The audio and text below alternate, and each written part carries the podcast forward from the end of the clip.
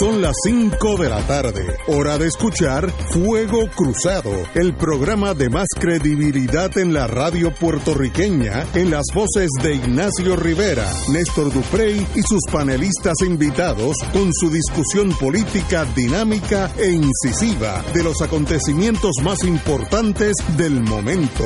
Fuego Cruzado comienza ahora.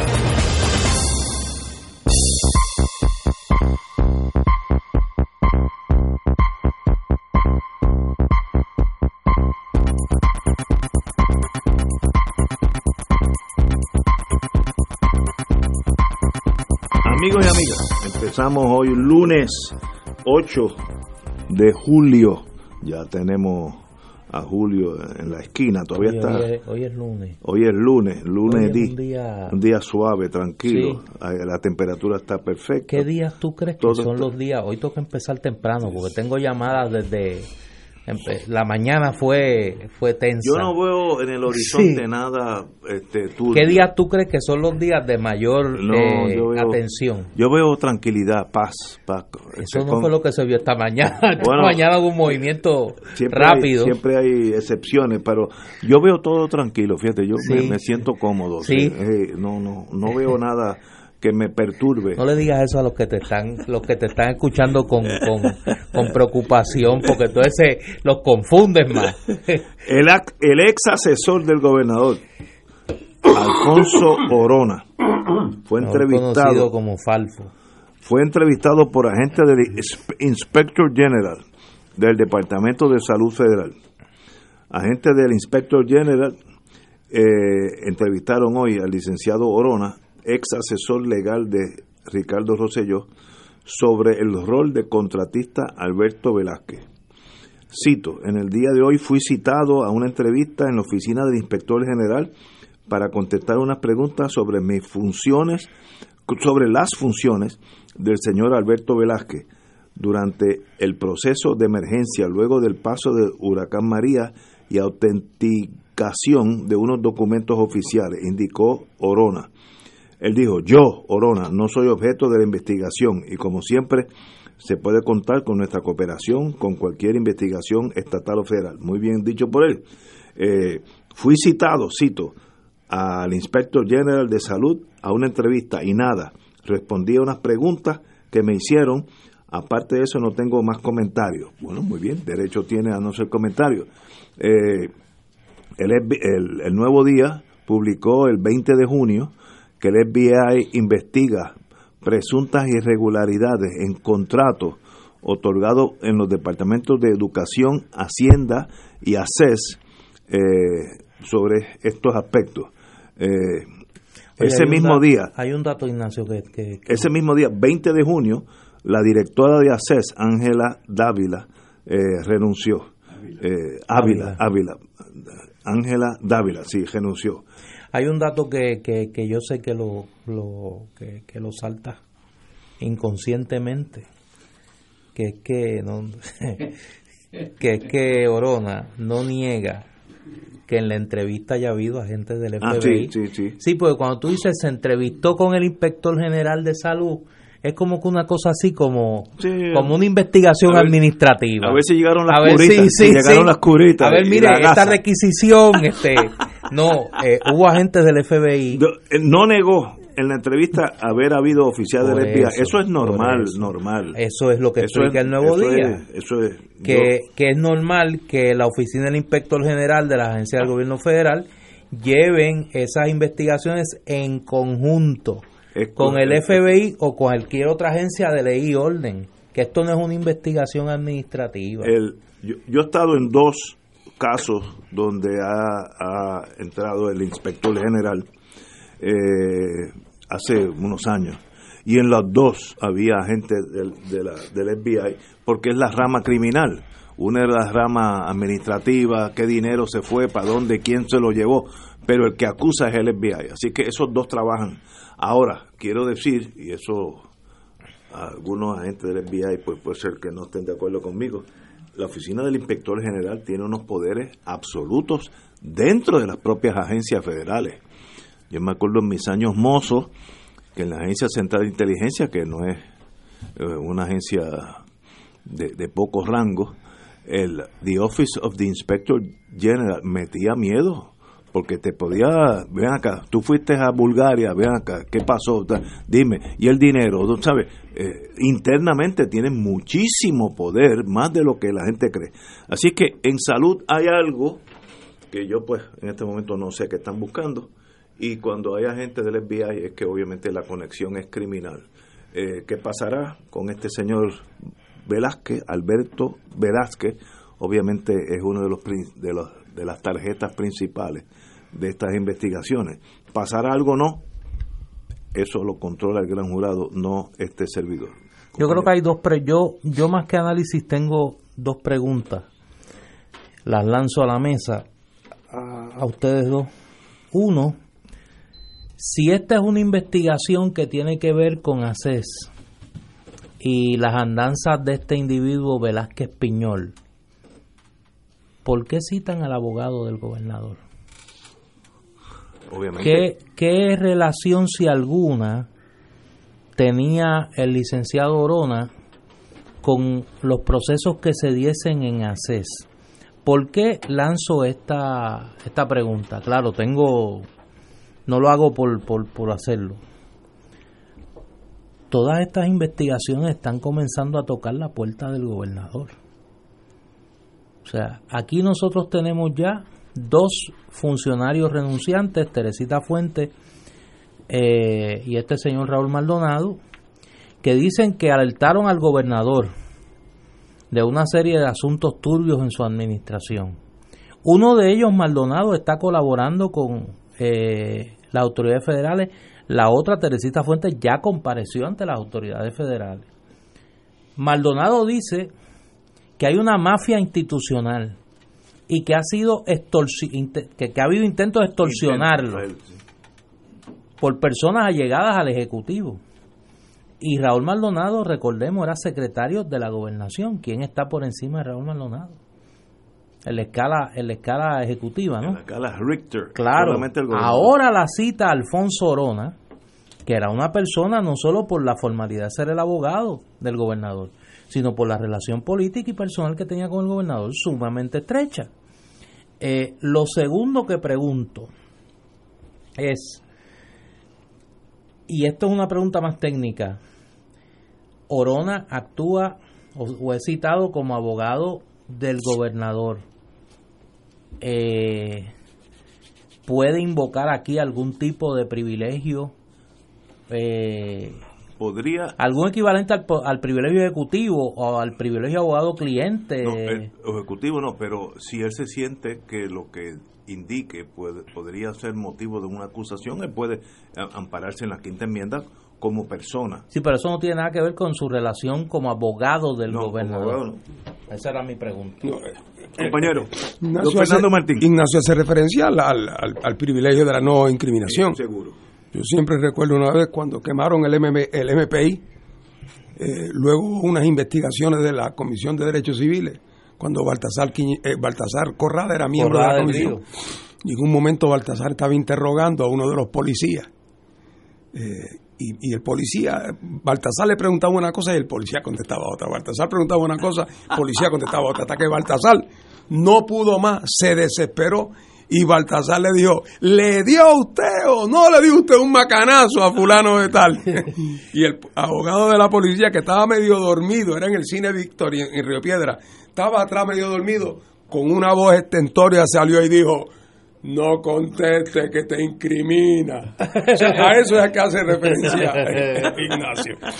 bueno, mira, eh, en el curso normal de la vida, si el inspector general de, de una agencia federal llama para entrevistar a un exfuncionario de, de, de, de gobierno, aunque sea un alto exfuncionario, pues eso de por sí no tiene Nada de raro porque continuamente hay investigaciones administrativas sobre la resma de papel que falta, como ustedes dijeron ahorita. Lo que pasa es que estos no son tiempos normales. Y no son tiempos normales porque hay dos agravantes. El primero, en el tiempo, o más recientemente, porque el jefe del FBI en Puerto Rico se ha pasado haciendo un media tour por todo Puerto Rico diciendo que aquí en el zafacón de los condenados somos el último y que aquí hay que hacer una super limpieza y que no va a quedar títere con cabeza. Eso no es que yo lo infiero, eso no es que yo lo interpreto, eso no es que yo lo sospecho, eh, eso no es que yo tengo un vecino, un amigo mío que es vecino de él que lo oyó decir una noche, no que él va a la radio a decir eso.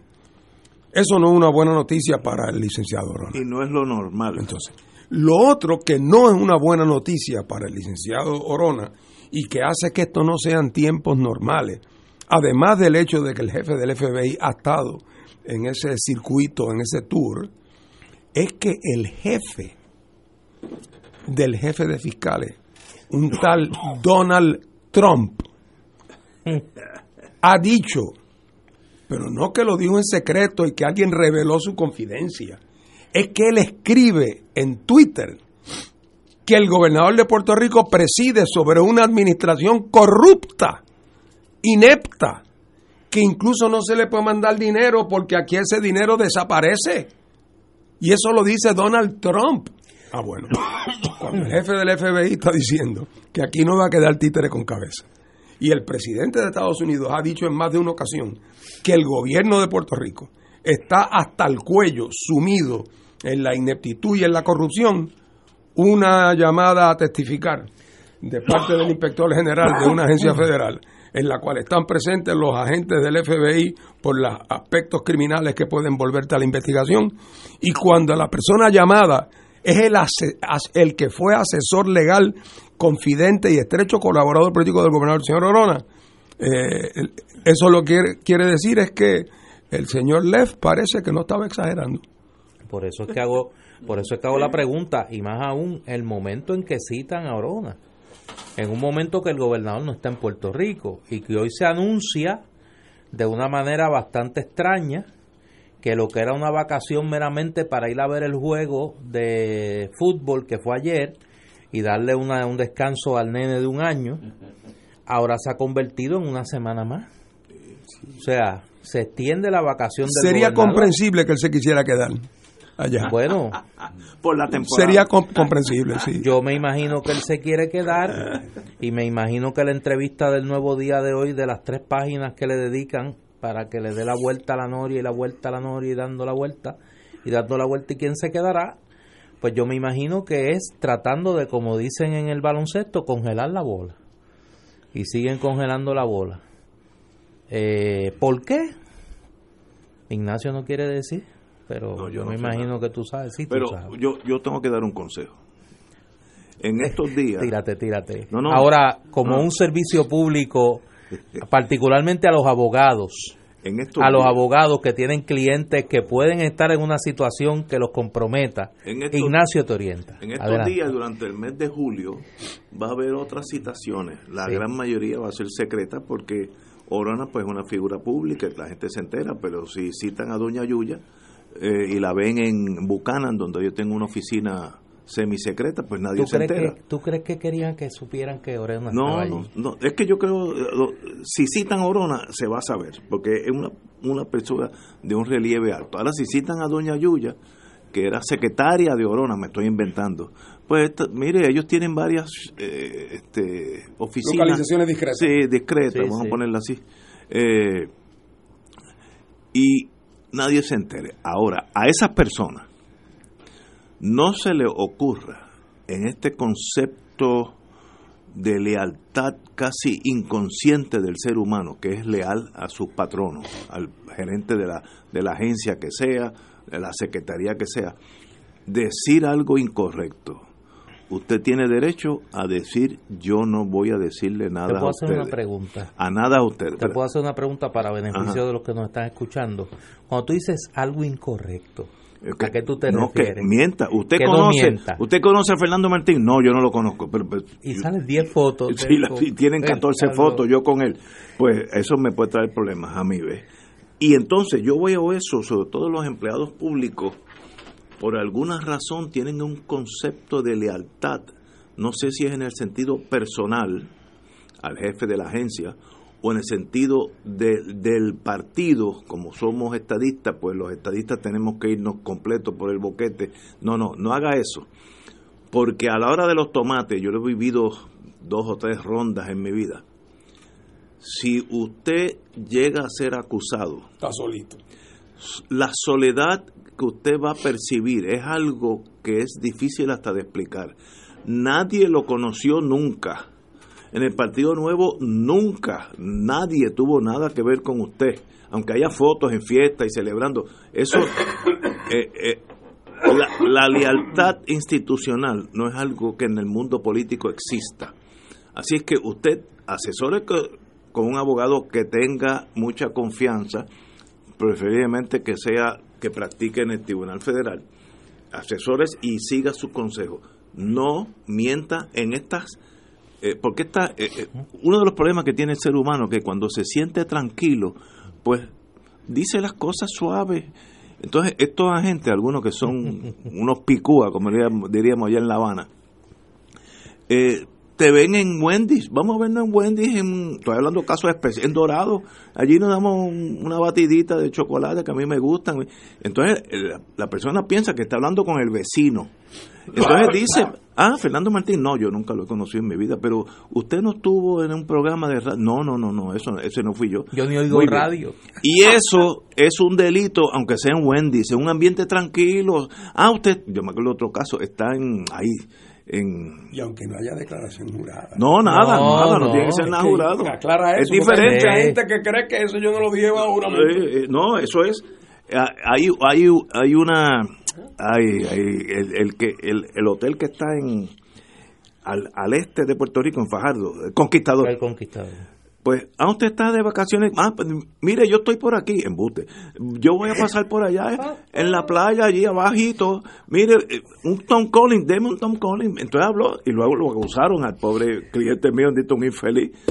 Así es Que que, quizás hasta le pagó el tonto. Le pagó el Tom Collins. no, así es que asesórese bien, porque van a citar más de 20, 30 personas ya mismo. Asesórese bien y no mienta. Se ampara en la quinta enmienda si usted quiere decir yo no quiero hablar con ustedes nada, eso es totalmente legal. O, mire, usted dice lo que sabe y se va para su casa. Ahora, eh, no mienta y eso viene, esa, ese marullo de entrevista empieza ya mismo. Tenemos que ir a una pausa, amigos, son las 7, las 6. Las perdón, cinco. Las 5. Oye, tú te pusiste a hablar de eso. me No sabes ni qué hora es. Sí, es que me emociono. Las 5 y 17. Fuego Cruzado está contigo en todo Puerto Rico.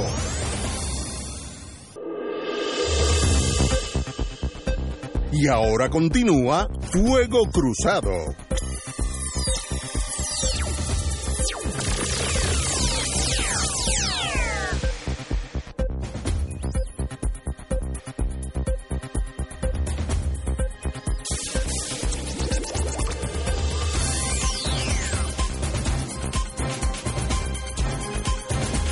La pregunta que hay que hacer rigurosamente, todo este eh, sismo te- a- apunta a terremotos, pero todavía no ha llegado the big one, como dicen en California. ¿Afecta o no afecta el derrotero político del Partido Nuevo, que es el que tiene poder, y específico del gobernador? Esto podría causar un reto a su unas primarias, reto a su presidencia del partido, sí o no, eh, afecta la- el outcome, la- la- el resultado final de las elecciones. Podría, en teoría, pues uno puede decir sí a todo, pero vamos a analizarlo de verdad por dónde, cómo ustedes estiman de que estos eventos pueden o no pueden eh, afectar el Partido Nuevo Progresista, que es el que ostenta el poder. Don Fernando Martín. Bueno, en, primer lugar, yo, o sea, yo no creo que no hay forma en que no lo afecte. O sea, de- es, es ine- porque lo otro sería decir que, que lo fortalece, eh, no. cosa que sería absurdo, o que es una cosa que es como indiferente y no es el caso. Claro, ojo, estamos temprano. Eh, por ejemplo, pudiera ocurrir, yo no anticipo que vaya a ocurrir, pero pudiera ocurrir porque ha habido episodios antes en nuestra historia donde de momento después del FBI sacar mucho pecho. No pasa nada. De momento no pasa nada. O si pasa es algo muy por debajo de las expectativas que la gente tenía. Y por lo tanto, si eso pasara aquí y la gente tuviera la impresión de que aquello fue una especie de aleteo anti-Roselló de un grupito en el gobierno federal que eventualmente fueron desautorizados y que por lo tanto el asunto quedó en nada, bueno, pues eh, ahí naturalmente que se podría recomponer eh, el, el gobernador. Particularmente, y esto yo creo que es muy clave, eh, los seguidores del PNP, eh, su amor por su liderato no es un amor incondicional, es un amor con condiciones. Por ejemplo, ellos, el PNP quiere tener como gobernador a una persona que a la hora de la hora o al final del día, como se dice, sea capaz de lograr exprimirle el último chavito al gobierno americano, porque ese chavito, esos chavitos se reparten acá. Y ganan elecciones. Y ganan elecciones, y además que benefician a un montón de gente, no digo yo al recipiendario último, sino a todos los, eh, los que están en los contratos intermedios para todo eso. Así es que si la gente pensara que esta situación, aunque no llene las cárceles de presos, tenga como consecuencia que el gobierno de Puerto Rico, Trump le ha puesto la tachadura, la X en la cara y que eso quiere decir que Puerto Rico ni que sueñe con que va a tener el tipo de trato que muchos puertorriqueños creen que Estados Unidos debe, debe proveerle, pues eso también afectaría, especialmente si se corriera la voz de que hay una señora del PNP, de un historial político de muchos triunfos, que en este momento reside en Washington, que no tiene ese problema porque es uña y carne con los republicanos porque ese es su partido y que por lo tanto con ella no hay ese problema de relaciones, pues eso pudiera eh, ser un elemento que, que, que fortalecería, a mi juicio, de manera sustancial esa alternativa y esa posibilidad. Lo otro es que la gente del PNP no son ignorantes de que en Puerto Rico la política ha sido una política de ciclos de cuatro años desde hace mucho tiempo. Y que por lo tanto, independientemente de si a Rosselló le va mejor o peor, no está exento de la mentalidad del ciclo. Y es que se llega al poder en Puerto Rico, la realidad es tan demoledora que todo el mundo se desgasta y aunque fuera la madre Teresa de Calcuta, llega, la pones a cargo de atender el problema de Río Piedra y a las cuatro semanas está desacreditada. Eh, así es que hay entonces una preocupa ah, hay un elemento de que independientemente de otras consideraciones, un partido como el PNP tiene que estar pensando que una posible manera de romper el ciclo de que estamos cuatro años dentro, cuatro años fuera, es cambiar el jockey. A ver si entonces nos toca con ocho años corridos con dos jockeys. Así es que todas esas cosas están en la... Además que la, la, la comisionada residente, creo yo, mi, humilde opinión, ha hecho un buen trabajo de relaciones públicas porque se le percibe en Puerto Rico como que ella está atenta al último chavito que hay en el aire para ir a buscarlo. Y en segundo lugar, que si bien es cierto que sus estrategias difieren de las del gobernador, de cómo es mejor moverse en Washington, yo no he oído a nadie acusarla de que ella le está serruchando el palo a Rosselló en Washington. No he oído a nadie acusarla de eso. Por lo tanto, no hay esa acusación de deslealtad, ¿verdad? De la cosa. Así es que, eh, eh, eh, como están las cosas en Puerto Rico, si yo fuera el gobernador Rosselló, ni por un momento dormiría tranquilo pensando que, mi camino, que, mi pista está despejada.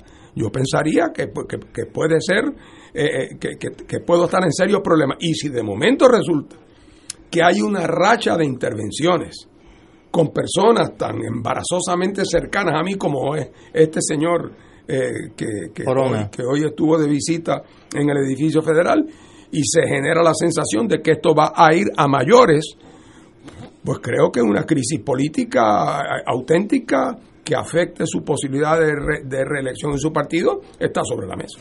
Para no interrumpir a, a Néstor, vamos a una pausa y entonces regresamos con Néstor Duple.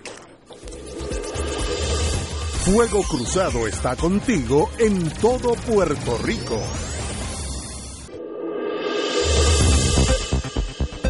Y ahora continúa Fuego Cruzado. Compañero. En el PNP eh, se están comenzando a dar las señales de que, de que hay un plan B en marcha. Eh, número uno, la semana pasada unas expresiones muy muy claras de un alcalde que tiene mucho peso político en el PNP, que es el alcalde de San Sebastián, Javier Jiménez. Un alcalde veterano, eh, serio, buen alcalde, eh, y que es una figura que en ese partido se ha caracterizado por cantarla como las ve, ¿no? Eh, y Javier Jiménez dijo públicamente de que era prematuro hablar de la reelección del gobernador. Y yo creo que abrió un poco la puerta a que, a que públicamente se empiecen a hacer expresiones de que, de que no tan a la ligera. Segundo, yo noto a unas figuras del PNP que habían sido bastante discretas en asumir liderazgo a nivel nacional, eh, comenzar a hablar de temas que antes no hablaban con tanta frecuencia. Y doy un ejemplo en el caso del alcalde de Bayamón, Ramón Luis Rivera, que había sido muy discreto en, opinar sobre temas que no tuvieran que ver con Bayamón o con los municipios directamente. Y ha sido muy, muy eh, duro en su juicio, de hecho, sobre este tema que estamos hablando. Cuando el caso de Raúl Maldonado Hijo hizo unas expresiones públicas de que se, se desistiera de la investigación contra Raúl Maldonado Hijo y que se dejara trabajar a las agencias del gobierno federal en su investigación.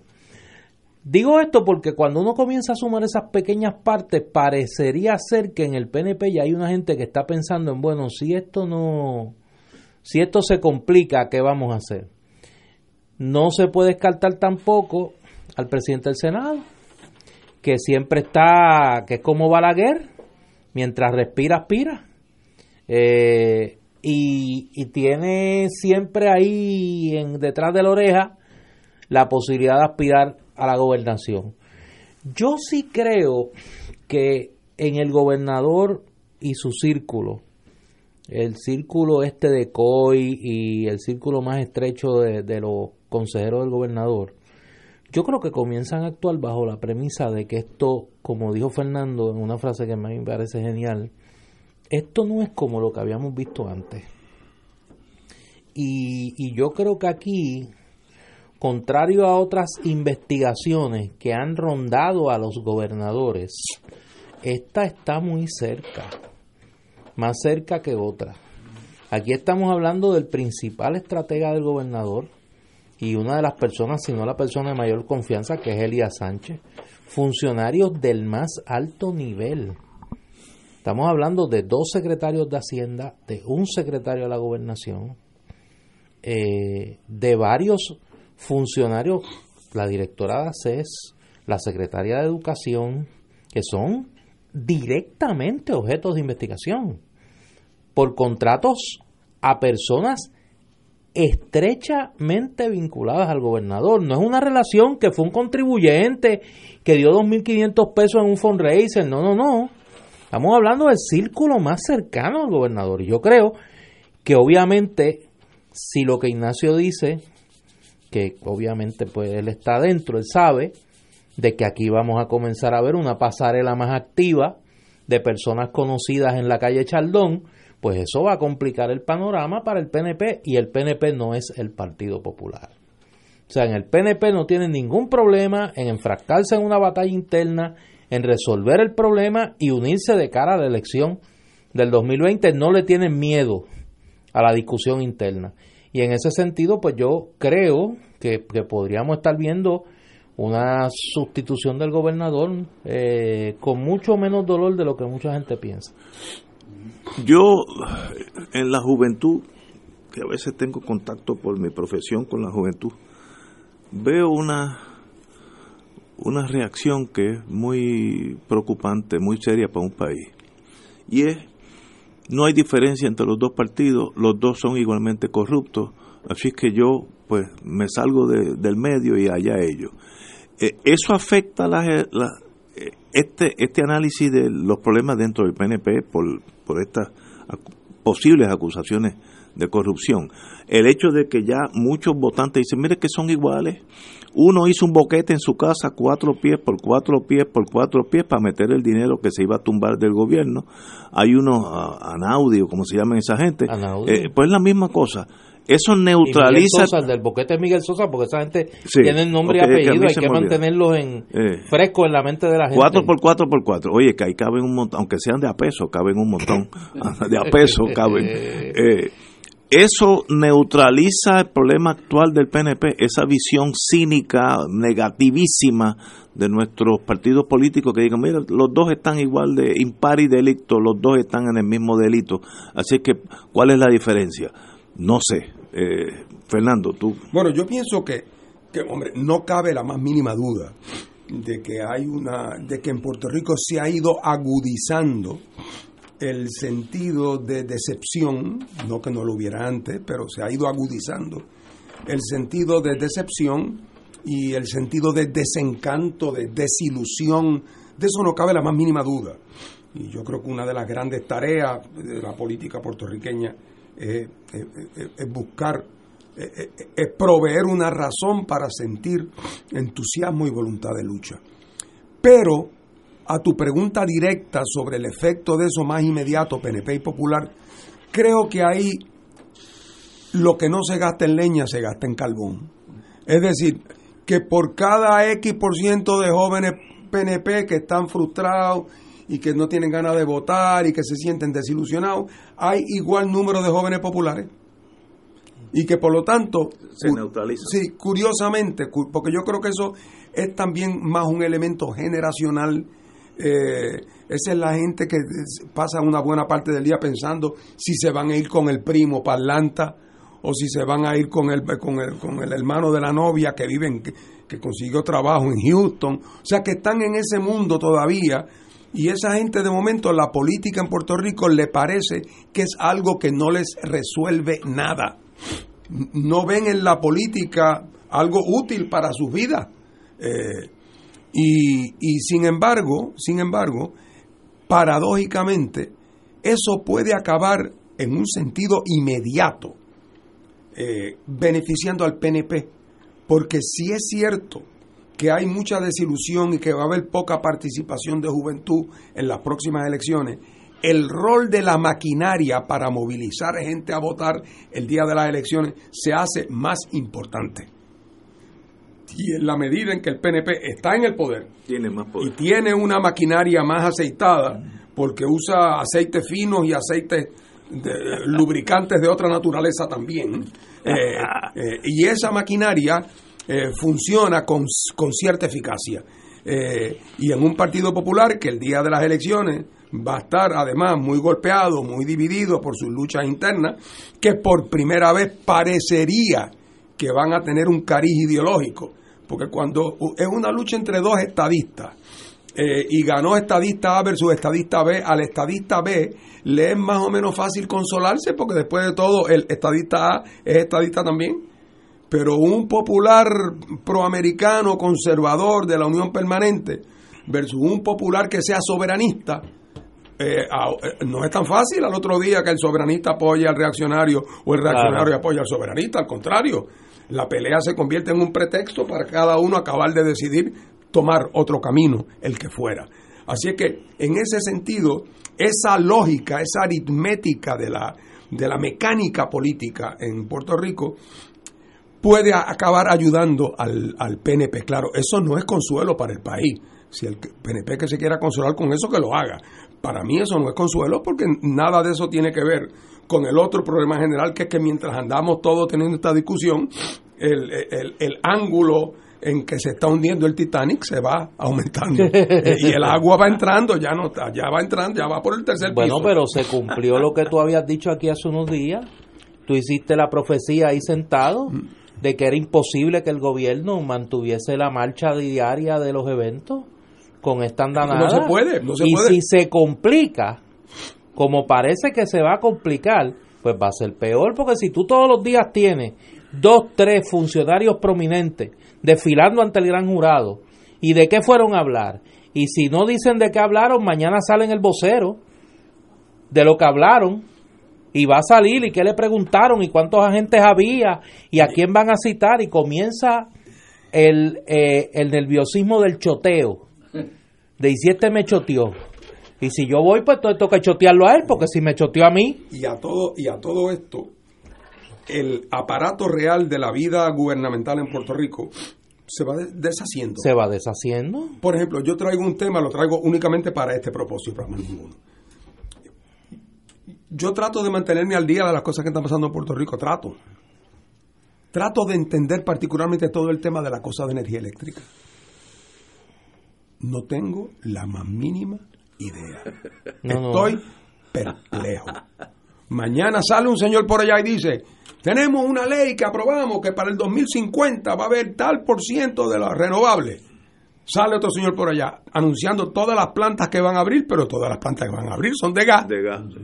Entonces el otro dice, no, porque eso lo que pasa es que depende de, la, de, la, privatización. ¿Qué quiere decir eso? Que, el que la privatización está sujeta a qué? Además, la juez Swain, ¿qué ha dicho sobre esto? En un momento dado. Entonces, ah, y ese grupo que se llama la, ¿cómo se llama la Comisión de Salud de Puerto Rico? la Junta Reguladora. La Junta Reguladora de Energía. Vamos a imaginarnos que estuviera compuesta por gente maravillosa y por gente eh, sabia y culta. Cuando lleguen algún día a ejercer su poder, ¿tendrán algún poder que ejercer o ya todos los condicionamientos habrán sido negociados previamente antes que saliera de la quiebra? O sea, ¿quién manda ahí? ¿Quién es que toma decisiones? Yo todo lo que puedo decir, y lo he dicho antes, es que yo me siento en la terraza de mi casa. La terracita y miro a mi patio. Ahí hay cuatro postes. Dos de ellos están a punto de caerse. Y el revolú que hay de cables eléctricos allí está peor que lo que estaba antes de el huracán María. Entonces, y todos estos millones que se han gastado, ¿pero qué es esto? El otro día el general no sé cuánto que estuvo aquí después de María, Buchanan, Buchanan, qué sé yo qué, lo entrevistaron y él dijo, ah, Puerto Rico ha mejorado mucho, y después que terminó su discurso dijo, pero lo único que está flojo es la cosa eléctrica. pero por favor. ¿eh? Entonces, él está lo más bien, lo único que no puede hablar, no puede caminar. ¿qué, es lo que se está haciendo? Entonces todo el mundo se pasa hablando de van a abrir más plantas, pero cada día hay menos consumo de electricidad en Puerto Rico. O sea, ¿quién es, ¿quién es el que protege el interés público en el tema energético? No me digan que es el presidente de la Autoridad de Energía Eléctrica. No, es un ¿Quién es? ¿Y dónde está? ¿Y quién es que está tomando decisiones? ¿Y con arreglo a qué? Y eso, que estoy hablando del tema más importante, que supuestamente debe tener más visibilidad, Así que imagínate cuando hablamos de otros problemas de política pública, por no mencionar los mil pozos clandestinos que hay en el acuífero del sur. Que dice la EPA que el gobierno de Puerto Rico sabe dónde, ¿Dónde están. Sí. No, no, y ni hablar del tema de salud. O sea, la catástrofe del sistema de salud. No, no, no, la tarjetita esa. Que es, una crisis humanitaria que se vive todos los días por miles de puertorriqueños y que el gobierno parece que está, bueno, tú tienes un secretario de salud que lo están investigando, que su, su preocupación es que tiene allí metido, dicho por él, yo tengo aquí metido a los federales investigándome. dice que eso es y nos están investigando a todos. No, que eso es normal y que eso es bueno. Eh. Dijo que eso era positivo. Entonces tú dices, con este individuo de secretario de salud, en medio de esta crisis, porque si esto fuera el sistema de salud británico. Pero duerman tranquilos porque Jennifer los está buscando. No, Jennifer, está buscando a los chavos. Jennifer está buscando a los chavos, imagínate tú. esa es su gran conferencia de prensa. Pues es el panorama y esto se va a complicar ahora. Hemos dejado aquí a la dona inmóviles. La Junta de Control Fiscal. Sí, que, es el, ah, que está viendo esta catástrofe, que está velando que les confirmen los nombramientos y un Congreso que está velando a su vez lo que está pasando aquí. O sea, es una eh, eh, eh, es un panorama bien complejo. las próximas las próximas dos tres semanas. Y lo, lo único que podría dar algo de respiro es que todo el dinero que Washington ha dicho que debe llegar a Puerto Rico, llegue a Puerto Rico eventualmente. Porque hasta ahora lo que están llegando son un gotereo eh, y no, no está llegando el chorro de agua que necesitamos. Así que eso, eso podría hacerle la vida más fácil al gobernador. Si ese dinero, que creo que todavía faltarían 40, 50 billones de dólares, entren a la economía de Puerto Rico. Pero es que yo dudo mucho, Ignacio. Exacto, no, el gobierno los- federal. Con los aires que hay. Por eso el gobierno federal, eh, el gobierno federal no, no opera aisladamente unos sectores de otros. Yo dudo mucho que aquí se dé un peso, un peso, hasta que no se resuelva la situación de las cuatro investigaciones que tiene abierta el FBI sobre el gobierno de Ricardo Rosselló. Por cierto, le- no sé si vieron esta mañana, eh, el, el tribunal de la juez Taylor Swain fijó los primeros días de agosto para la vista de la demanda. Eh, O sea que ella va como el carrito del gas. Ella va O sea, rapidito. o sea, eso se va a dilucidar Por eso, con, con, con gran, con gran rapidez. por eso, y yo creo que la ¿Esa juez, demanda es en relación a qué? No, esa, la- es la de- esa es la demanda que la Junta, demanda de la Junta. demanda a- a- a- a- Al al gobernador. gobernador de Puerto Rico para que no ponga en vigor la 129 y para que no desembolse los, los dineros de las resoluciones conjuntas. acusándolo de una actitud consistente Sí. y concertada de violentar los, eh, los mandatos de la Junta de Control Fiscal, Oye, Ignacio, cuando tú estabas allá en tu, en tu otro trabajo, que no era la General cuando Electric. pastabas en el pesebre federal, eh, en aquella época, ¿tú te acuerdas del en Helsinki estaba el Consejo Mundial de la Paz? Sí, me acuerdo. El Consejo Mundial de la Paz, eh, que estaba compuesto por unos intelectuales reconocidos. Claro, todo el mundo sabía que el Consejo Mundial de la Paz, quien mandaba era Moscú. Ah, era el Comité quien mandaba Ay, y que el Consejo Mundial de la Paz era, Era un aparato era un y celebraba que ellos iban de todas partes del mundo a las juventudes y si decían comunistas, yo, comunistas, este es el Consejo Mundial de la Paz. Yo te quiero preguntar a ti, eh, Ignacio, eh, ¿tú crees que José Ramón González y Anita Matosanto son los que mandan en la Junta de Control Fiscal? ¿Tú, tú crees que eso es como el Consejo? No. ¿Verdad que no? ¿verdad? Yo creo que ¿Verdad que a ti te da la impresión de que ellos cuando llegan a la reunión los jueves Ya- ya están les tienen ya todo? Oye, tú te fijas que todas sus decisiones siempre son unánimes. Eh, eh, eh. Qué cosa, ¿verdad? Lo que es el centralismo democrático. Entonces, siempre las decisiones son todas unánimes.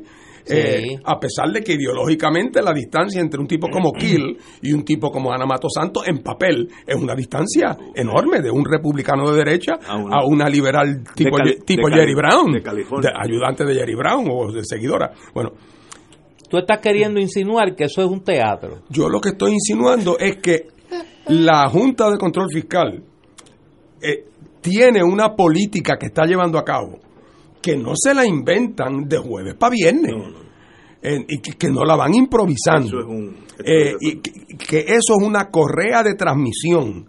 De- además sabemos, para no especular sobre el futuro, sabemos cómo se montó. Eso lo montó el Departamento del Tesoro de los Estados Unidos con una gente que tenía nombre y apellido como era Antonio Weiss. Eh, y montaron ese muñeco y después ese muñeco empezó a caminar ya solo, pero incluso al principio todos sus funcionarios eran deputized, eran gente del Departamento del Tesoro, del equipo de, de, Jack, de metidos allí trabajando. Bueno, alguien piensa que, ese, que esa entidad no sigue una línea política, eh, financiera, eh, y que trata de promover unos objetivos que no son meramente los que se le pueden ocurrir mientras toma café Caco García con no podemos ser tan ilusos eh, no podemos ser tan sin embargo trate de encontrar usted un artículo en la prensa puertorriqueña que se haga la pregunta de quién manda en la Junta de Control Fiscal y no lo van a No, no, encontrar ahora no Eh, es nada. como si eso fuera un grupo de tecnócratas que se reúnen allí todas las una- y hagan su trabajito. y eso no es así. Y lo interesante es que obviamente todo esto va conduciendo al país por una ruta por una ruta que va a tener consecuencias más allá de las electorales y más allá de las internas eh, en el PNP, porque todo, cada día queda menos del aparato institucional colonial, cada día queda menos. Y llegará un momento en que alguien diga, bueno, pues ya que no hay gobierno, lo que tenemos que hacer ahora es lo siguiente. Yo no sé si, si alguien dirá, oye, de una vez, ¿por qué no nombramos un síndico de una vez? Y acabamos con esta, con esta bayolla, ¿verdad? Pero es que tú sabes. Ahí, eh, No, no, pero es que tú sabes. Eso puede pasar. Y eso hay que eso hay que recordarlo. El plan original de los republicanos en el 2016 era el nombramiento de un síndico. Ceden ante la administración Obama, precisamente el compañero y amigo Antonio Weiss, que se inventan ese mecanismo que es este la cosa más compleja de que pues el, el, el, speaker de la Cámara propone uno y el presidente otro y bla, bla, bla, y hacemos todo esto para que no tengan aquí la confirmación. En medio de, de esta primera ronda de la Junta de Control Fiscal, los republicanos intentaron revivir la idea del síndico. Yo no tengo duda que nosotros vamos a ver en las próximas semanas, y más aún cuando se produzcan los arrestos que se van a producir. Yo no sé si van a ser muchos, si van a ser poquitos, ni a quién se van a llevar y a quién no se van a llevar. Vamos a ver la resurrección de la figura del síndico por parte del liderato republicano y esta vez quizás con la ayuda del compañero Donald Trump. Y con la teoría de que es regla de necesidad. De que es una regla de necesidad. Alguien tiene que ir a la guagua, porque si no se cae por el río. Y cuidado, porque los que decían, los Estados Unidos no va a nombrar una junta aquí que, eh, que deje en ridículo, yo recuerdo haberlos escuchado, al gobierno y a las instituciones de Puerto Rico. Ojo con eso, ojo con eso. Vamos a una pausa, amigos, y regresamos con Fuego Cruzado. Esto es Fuego Cruzado por Radio Paz 810 AM.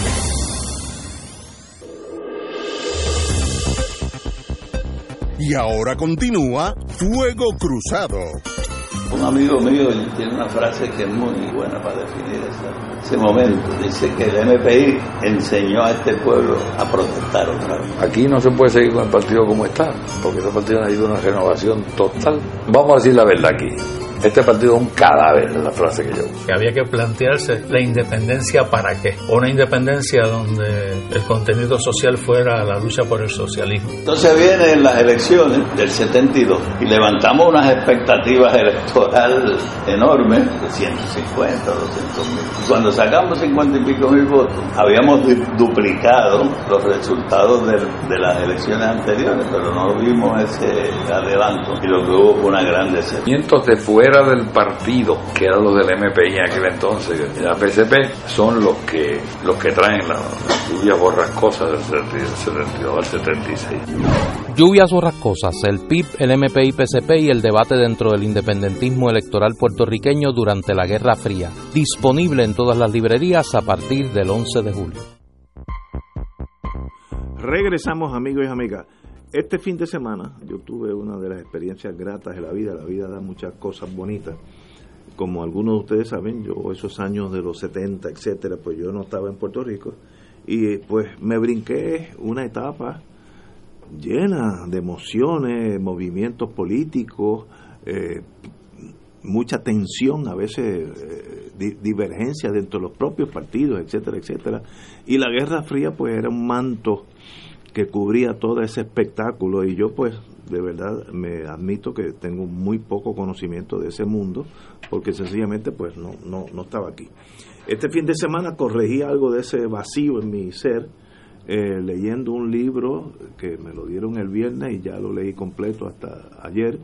Tuvo un conflicto entre el, equipo de las muchachas de, soccer de Estados Unidos y el libro. En algunas ganaron ella, en otras ganó el libro, pero, pero me lo leí completo, extraordinario. Eh, y aquí tenemos los editores, Néstor Dupey Salgado, Maggi Marrero y José Sánchez Jorge, así que felicitaciones a todos ustedes tres, un privilegio tenerlos aquí.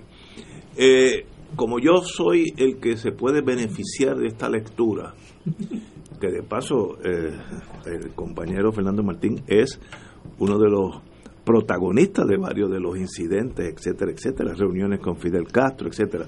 Pues yo no sabía nada de eso, si no lo hubiéramos abierto una carpeta hace mucho tiempo a Fernando Martín, pero se abrió. Siempre hay uno que lo hace por uno. pero lo importante de este libro para mí es que aquel que no es un conocedor de esa guerra fría y cómo afectó los partidos en, en ese momento, es necesario leerlo, porque así usted puede profundizar, como si, si volviéramos para atrás y viviéramos esos años tan turbulentos y de verdad que yo aprendí muchísimo. Por ejemplo, yo conocía muy poco de la vida de Rubén Berrío, aunque lo he conocido socialmente 50 veces, pero de verdad, ¿cuál fue su, su trabajo con ese partido, partido independentista puertorriqueño, los sacrificios que tuvo, inscripción dos veces, pueblo a pueblo. Yo no tenía esa idea de Rubén Berrío, caminando por todos los pueblos en Puerto Rico, twice. Así que eso es una lectura necesaria para aquellos que no somos expertos en la política local y la Guerra Fría. Yo creo que cualquier persona que desee saber un poquito de esa época, este libro, Lluvias Borrascosas, es necesario. De fácil leer, tampoco hay que tener conocimiento del griego antiguo para entenderlo, es en español fácil de entender y de verdad que disfruté mucho el libro, hacía tiempo no leí un libro, yo aprendí mucho de, de las lecturas de Carlos, pues yo como, como conocía a Carlos Gallizá, pues más o menos estaba relacionado, pero de la lectura de Rubén Berrío, eh, de Juan Maribra, pues yo sencillamente desconocía casi todo lo que leí. Extraordinaria lectura para todos los puertorriqueños. Don Néstor, usted que estuvo en, uno de los co-conspiradores. Yo, contrario a mi naturaleza, voy a preferir que sean los compañeros, tanto Maggi como Jorge, Pues vamos con Maggi. como José Sánchez Jorge, que hablen. Yo, pues obviamente, meteré la cuchara cuando lo crea necesario, pero eh, como este es un libro colectivo, y es lo primero que quiero, que quiero dejar claro, es un trabajo colectivo donde tanto Maggi, que venía de, de publicar un, un libro muy exitoso, y muy completo, Prohibido Cantar, sobre el tema de la represión en el mundo artístico musical y que pues tiene ya una experiencia en el manejo de esa fuente historiográfica que son las carpetas, tanto de la División de Inteligencia de la Policía como de la, del Negociado Federal de Investigaciones. Y José pues que eh, de ser mi ayudante de investigación pues pasó a ser eh, investigador por derecho propio, hizo un trabajo extraordinario particularmente las entrevistas a Carlos. Eh, en un momento muy complicado de, de, de, la salud de Carlos, pero que, que pues obviamente eh, era pues fundamental. Yo quiero, lo único que quiero decir antes de pasar la magia y a José, eh, el autor intelectual de este libro fue Carlos Galliza. en este mismo programa, muchas veces hablamos, Ignacio es testigo, de de la ironía que representaba que un momento tan importante en la historia política de Puerto Rico y del independentismo, como fue esa transición generacional e ideológica del independentismo de, finales de los 60 hasta los 80, pues no se contara. Y que el país no conociera, por lo menos las nuevas generaciones, qué fue lo que pasó. Y un poco por qué el independentismo hoy es como es producto de esas luchas, de esos debates, de esas discrepancias y de esos reencuentros que se producen a raíz de esos eventos de, la, de, los 70 y de los 80. Y pues Carlos quería que se escribiese un libro donde los protagonistas dieran su versión y que pues cada cual pues contara con contara su versión. Nosotros en el camino decidimos, además de la versión de los, eh, de los protagonistas, añadirle una serie de elementos que ayudaran a una mayor comprensión de, de, lo que los protagonistas estaban, estaban diciendo. Y pues ese es el producto que hoy presentamos eh, colectivamente y que pues esperamos que llene un vacío en nuestra historiografía y que abra nuevas pistas, nuevas brechas de investigación de un periodo bastante interesante bastante convulso, bastante triste, pero a la vez bastante aleccionador. Doña Mayita, Maggi no, Marrero. Mayita no, no quiero eh, que me confunda sí, sí, sí. con otra Mayita. Compañera Maggi Marrero. Maggi Marrero. Bienvenida. Gracias, este, eh, saludos a todos los radioescuchas. Eh, yo voy a hablar por lo menos para dejarle aquí a José que nos hable de ese proceso de las entrevistas, que es muy interesante. Así que voy a hablar más de la estructura del, del libro. Voy a tomar como ejemplo un, uno de los capítulos. El libro está dividido por temas. Así que, por ejemplo, voy a tomar como ejemplo uno de los capítulos que se llama Palmarinas y la expulsión de, no, de Noel Colón Martínez. En cada capítulo empieza a veces con uno o dos párrafos eh, en los que ubica al lector de qué de, la temática general de lo que, de lo que trata eh, el capítulo y del momento histórico. Eh, le sigue siempre una cronología de los sucesos, ¿verdad? De las diferentes fechas y los sucesos que están relacionados con ese momento histórico. Y entonces luego, luego comienzan los testimonios. En el caso de este capítulo que estoy tomando como ejemplo, de Palmarinas y la expulsión de Noel Colón Martínez, pues tenemos el testimonio de Carlos Gallizá, que entonces se le, se le llama con Rubén contra Noel. Y él pues da su versión de los hechos. Luego tenemos la versión de Rubén Berrío, dice batalla ideológica y expulsión de Noel Colón Martínez. Entonces Rubén Berrío da su versión de los hechos. Y tenemos una versión de Luis Ángel Torres que se llama desilusión electoral y expulsión de Noel Colón Martínez. Él ahí entonces pone cuál es, ¿verdad? Este, en sus propias palabras, que, que, eh, eh, cómo él narra esos sucesos. Luego de los testimonios, entonces se incluyen fotografías. Hay fotografías inéditas. Este, hay algunas que sí que, que habían salido publicadas, pero la, gran, la mayor parte son fotografías de claridad del El mundo, ¿verdad? De la, del periódico La Hora, que era el periódico que tenía el PIB y fotografías tomadas por los agentes de la División de Inteligencia de la Policía de Puerto Rico. Hay fotografías que eran de los documentos que estaban en que están en el Archivo General de Puerto Rico que cuando yo estaba haciendo mi libro Prohibido Cantar yo no tuve acceso a, eso, a esa documentación, todavía no se había hecho el reglamento para acceder a esos documentos, pero ya hoy poco a poco se han ido liberando, así que hay fotografías nunca antes vistas. Y luego entonces cada capítulo termina con documentos, que ahí entonces esos documentos eh, ayudan a refutar o a, ¿verdad? O a, tener una mirada diferente o a afirmar los testimonios de las personas. Entre los documentos tenemos eh, recortes de periódicos de la época, tenemos eh, documentos sacados de, de, carpetas de la policía y de carpetas del FBI. Más también a veces tenemos este, algunos documentos que tienen que ver con, con, programas internos, diarios de sesiones del, del Senado o de la Cámara. Eh, y cada capítulo comprende, ¿verdad?, ese tipo de documentación de fuentes primarias, que para estudiantes, eh, para profesores y estudiantes es muy bueno. Una vez se eh, eh, pasa trabajo explicándole a un estudiante qué es una fuente primaria versus una fuente secundaria. Y aquí, ¿verdad?, pues, una fuente secundaria pues sería un historiador que toma una documentación primaria y, y, crea ¿verdad? una interpretación sobre esos hechos.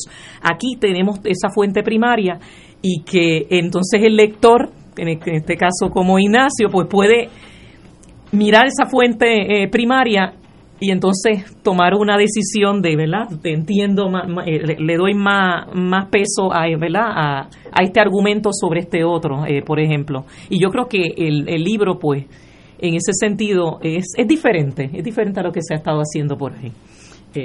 no sé si, si José Sánchez. José Sánchez, digo usted. Buena. De de los conspiradores. Buenas tardes. Eh, sí, no, eh, yo, a mí se, me asignó eh, como primera eh, asignación, ¿no? entrevistar a Carlos. y nos reunimos el 20 de septiembre del 2018. Ya, le estaba afectado. ya, sí, de hecho, fue el, día, fue el día después de su, de su último programa aquí. Y él me dice, mira, vamos a hacer el libro. Vamos a sentarnos, este y tú pues me vas a ayudar. en total fueron cinco horas de, entrevista. cinco horas con Carlos. Eh, fue bien aleccionador. Una de las cosas que me gustó de la entrevista de Carlos, como yo lo conocí también, tuvimos junto aquí un matrimonio de veintipico años. Una de las cosas que me gustó es que como él hablaba en privado, habla en el libro, con malas palabras, emociones, explosiones. Ese era él, el de verdad, no era este intelectual de hablar en Ateneo. Él decía las cosas a japaita, como dicen en el campo. Y ahí aparecen un montón de malas palabras. Este, eh, y, eso, pues, uno, como yo lo conocí, ese, ese era el de él, ese era el verdadero. Y, y eso, pues, eh, es fantástico eh, Rubén Berrío también se expresa muy bien, ya en otro nivel. Eh, y yo no sabía que había habido tanta pugna ideológica dentro del PIB. ¿Hacia dónde iba el PIB? ¿Iba hacia el socialismo comunista, toda esa burundanga de aquellos tiempos? ¿O más bien en el mundo electoral de, eh, democracia, social democrático? Y eso, fue una pugna bien seria dentro del PIB. Pero tenemos alguien que sabe algo de eso, compañero, añada. Sí, bueno, yo, lo que quisiera decir es lo siguiente, yo creo que este es un libro bien valioso. Eh, y es valioso porque, eh, primero, a mí un poco me pasa como a, como a Ignacio, aunque por razones distintas. Yo me fui de Puerto Rico en el año 1970, que me voy a estudiar leyes para Boston.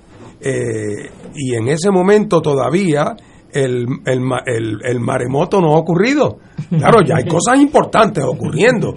El PIB se ha recompuesto, ya eh, Rubén a, a, asume la presidencia única en, en, el, en el 70, eh, pero todavía estábamos a dos años de las elecciones y todavía estas discrepancias que luego surgieron, aunque, hombre, como siempre, claro que los gérmenes estaban ya, como, como, es natural, porque había gente con, con distintas visiones que afluyeron al PIB eh, en, en, ese momento. No era, no era meramente el independentismo tradicional de don Gilberto, sino que el PIB se llenó de gente que venía de otras trayectorias.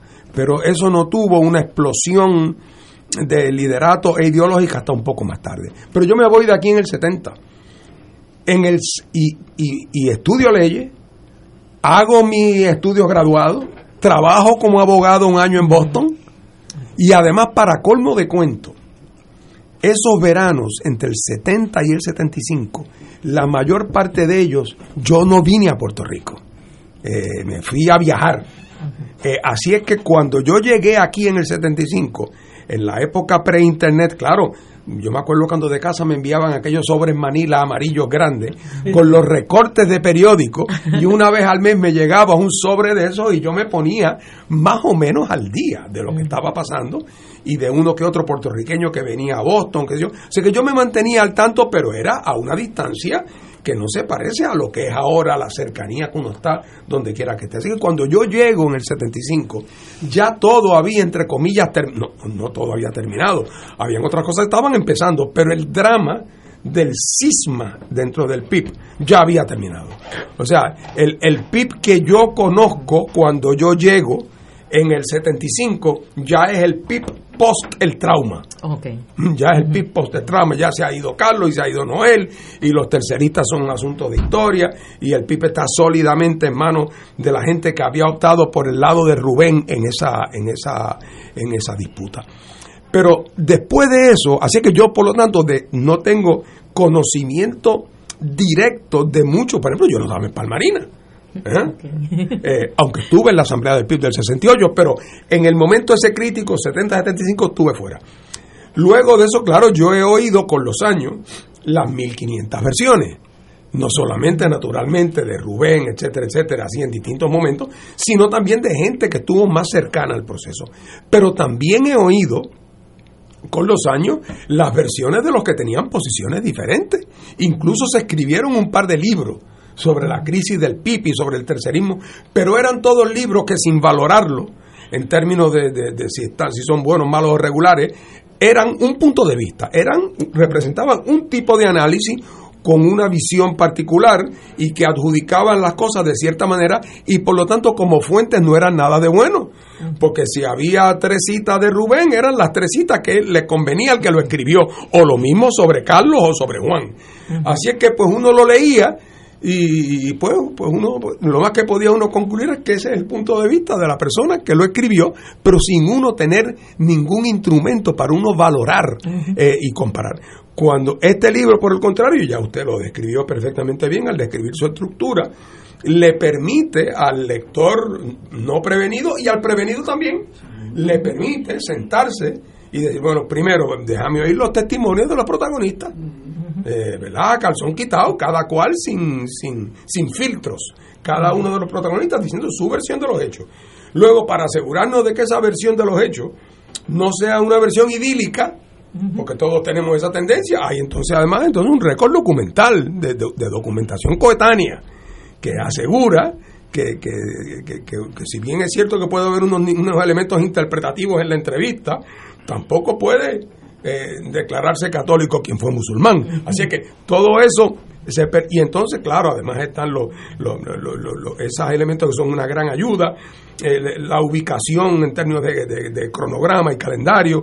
Así que yo creo un libro bien valioso y, y que tienen ustedes la suerte además de que lo escribieron en un momento donde los protagonistas principales eh, ya estaban en una etapa de cierta serenidad emocional y espiritual. Esa es la importancia de la Eh, entrevista. que le permitía, por lo tanto, ya una perspectiva eh, eh, ya eh, eh, eh, de, de mayor profundidad. Si esas mismas entrevistas las hubieran hecho eh, a, eh, a principios de la década del 80, pues hubiera habido, eh, un- ¿verdad? Lo que hubiéramos visto era, eh, hubiera corrido el vinagre, vamos. Claro, hubiera claro. corrido el vinagre y las denuncias y las cosas.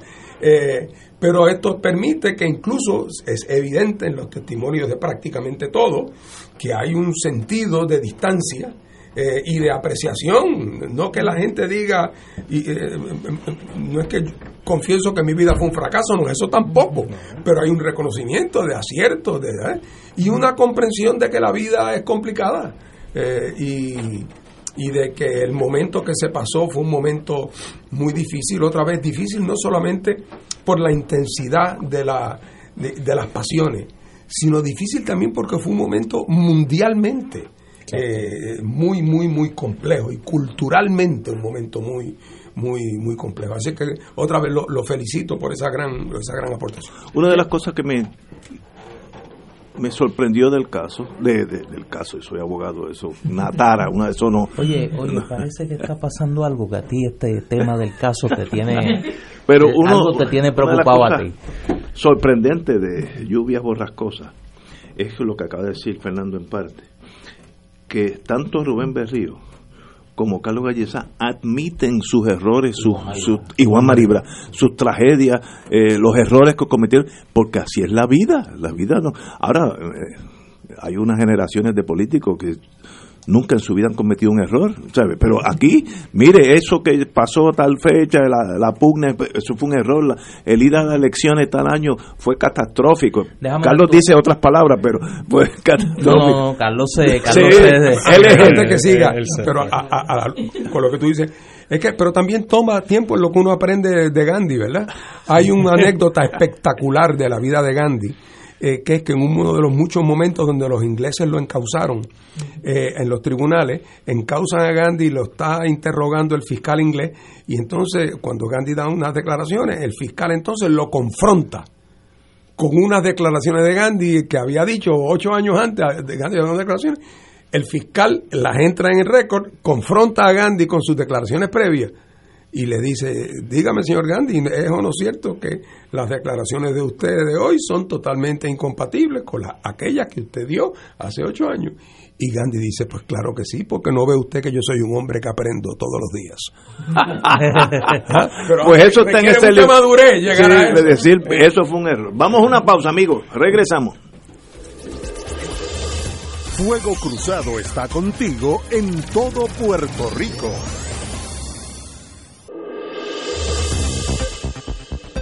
Y ahora continúa Fuego Cruzado.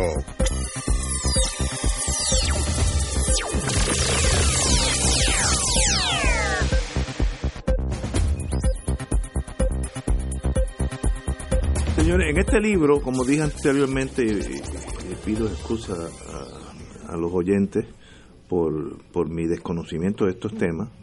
Eh, yo he oído el nombre de Luis Ángel Torres muchas veces.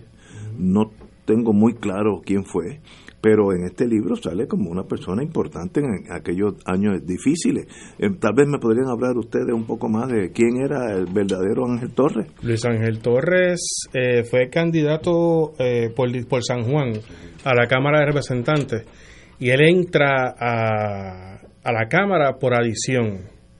Eh, primero entra Carlos, eh, entonces está eh, Luis Ángel. El problema con Luis Ángel es que él todavía no tenía la edad para, para ser representante. Era muy joven, sí. Era muy Ah, joven Ahí lo dice, sí. y hubo un hubo un problemita ahí que querían este meter a Sánchez Vilella pero al final del día pues Luis Ángel fue el, el presidente el representante él también fue presidente de la juventud de la eh, independentista de la HU cuando surge el Sigma él ellos crean el MSP el, Movimiento Socialista Popular y luego crean el, el MST, el Movimiento Socialista de Trabajadores. Pero sí, fue una, una persona importante dentro del, del, movimiento en los 70 y en los 80. Eh, él también tuvo una, ellos también tuvieron una, eh, hicieron un junta con la Liga Socialista. Él dice, aquí está, eh, eh, dice que el PIB en esos años fue el primer gran promotor de los rescates de tierra, así que estuvo vuelto operacionalmente, no era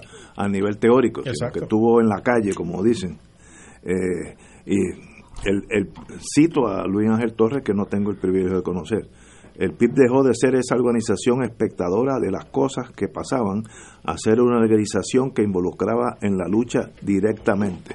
Hay esa transición de ese ese partido teórico a un partido de la calle, de, ir a, hacer las cosas. Yo creo que hay un ese testimonio de Luis Ángel Torres que, que fue para nosotros uno de los verdaderos descubrimientos en la investigación y debo señalar y agradecerlo públicamente a Freddy Marrero de Producciones Saranda que realizó hace algunos años un documental sobre el independentismo, dialogando sobre independentismos. Y Freddy hizo una serie de entrevistas a las principales figuras del independentismo. Y dos de esas entrevistas, una entrevista a Juan Maribras y una entrevista a Luis Ángel Torres, pues estaban prácticamente inéditas eh, en su mayoría y nosotros pues por la gentileza de Freddy las hemos podido utilizar. Luis Ángel Torres es la voz ahí de la juventud independentista que en aquel momento pues identifica ese liderato de Rubén Berrío, de Carlos Gallizá y de otros como, como, como punta de lanza de un esfuerzo para renovar al Partido Independentista y acercarlo al socialismo. Y en ese sentido, pues un poco hace el relato de cómo que esa generación independentista acomete la tarea de renovar el independentismo en colaboración con una organización que ya existía y que, como dice Carlos en el, en, el pedazo de, grabación que hemos compartido, es el MPI, que un poco es, la, organización líder de lo que se ha llamado por la historiografía eh, la nueva lucha de independencia, ¿no? que es la, la lucha post eh, la década del 50 y, que había sido un desprendimiento y que había sido un desprendimiento del PIB y que está muy influida eh, por la por la revolución la revolución cubana. Déjame corregir que hizo un injerto de los dos nombres Freddy Rodríguez y Mariel Marrero eh, de Producciones Aranda que repito muy gentilmente y le agradecemos eternamente nos pusieron a disposición esta, estas grabaciones eh, Luis Ángel eh, va a ser representante de la Cámara y va a, ser parte de ese drama interno eh, políticamente en el PIB eh, luego de las elecciones de 1972. Como, como dije anteriormente, me estoy leyendo de, del capítulo 4 de Luis Ángel Torres en torno a, la, a la pugna ideológica, la diferencia ideológica que había dentro del PIB. cito, eh, creaba, profundizaba unas diferencias con algunos sectores del PIB que no creían en esos métodos de lucha y entendían que el partido debía seguir siendo uno de bandera e himno y no de partido de lucha. Así que el PIB estaba entre esas dos disyuntivas, cojo para un lado o para el otro, y es interesante ver porque uno, pues, digo, los pipiolos sabrán de eso más que nosotros, pero los que estuvimos fuera de ese mundo, pues es interesante las muchas guerras ideológicas que hubo, a veces severas entre ustedes mismos. Es que en el 67, cuando eh, se forma el, primer triunvirato, tenemos un Rubén Berrío porque la juventud se interpuso en, la pugna entre Jorge Luis Landín y, don Gilberto eh, Concepción de Gracia. Entonces, crean el triunvirato y esa misma juventud es la, eh, es la que empieza a, hacer eh, el movimiento, ¿no? El, tratar de llevar la, bandera del cambio, como ocurre en, muchos de los casos. Esta, esta juventud es la que lleva al PIB a trabajar en, en, los rescates de tierra, a, a, un poco seguir lo que estaba empezando a hacer el, el MPI, ¿no? Eh, yo creo que la importancia de, del, del, relato de, Luis Ángel Torres es ese, es darle la, profundidad necesaria y darle el, explica de dónde viene Rubén y explica cómo comienza esta, esta pugna entre el liderato eh, el liderato eh, histórico del partido y el nuevo liderato que está subiendo con la figura de Rubén Berríos como portastandarte de, los jóvenes contra el establishment eh, antes de vamos a una pausa amigos y regresamos con este libro que bueno como lo han visto está todo marcado. Ya ya lo, lo arruiné. Lluvias borrascosas por los editores Néstor Duprey, Maggi Marrero, no Mallita, Maggi Marrero y José Sánchez, José Sánchez Jorge. Vamos a una pausa. Fuego Cruzado está contigo en todo Puerto Rico.